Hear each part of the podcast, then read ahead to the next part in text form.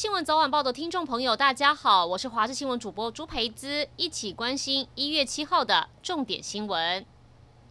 车子没熄火，下车竟然被劫走。高雄一名女车主去年十二月开车停在林森路上，下车买面，没把车子熄火，点好面之后顺手把皮夹丢在副驾驶座，站在车旁边等。结果等她买完面要上车，居然发现一名陌生男子上了她的驾驶座，车主吓到赶紧上车，对方却直接把车开走，沿途还疯狂乱开，两个人就这样在车上长达六七分钟时间，直到最后抢匪抢走前下车逃逸。警方获报，第一时间逮到嫌犯。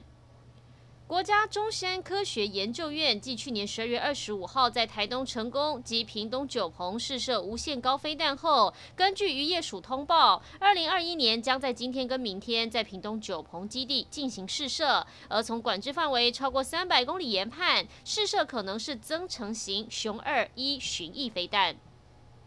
寒流来袭，南投合欢山上现在气温在零度左右，水汽也很充足。目前还没有下雪，不过有民众凌晨三点就从台北出发到这里等雪。虽然说没有看到雪，但是他们有信心，中午过后就会下雪。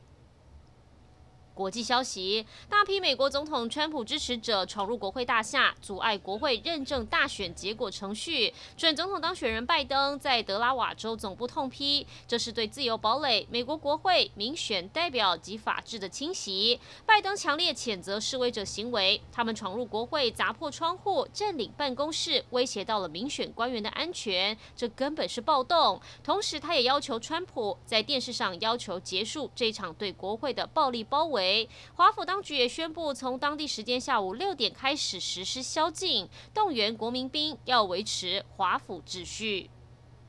一起来关心天气。今天出门一定要穿暖一点。寒流南下，气象局针对全台二十一县市发布低温特报。云林以北、宜花、外岛、金马发布低温橙色灯号，也就是非常寒冷，有六度以下气温发生几率。南投、嘉义、台南、高雄、台东跟澎湖则是黄色灯号，代表寒冷，也有机会出现十度以下低温，一定要注意天气的变化，尤其是水汽很多，体感温度更低。这白天在台南。以北、高雄山区还有整个东部都有雨，越北边雨势会越明显。气象局针对基隆北海岸、大台北山区跟宜兰地区发布大雨特报，晚上中南部雨会稍缓，而明天到周六清晨会是这波冷空气最强的时候，下雪的时间点则可能出现在水汽比较多的今明两天。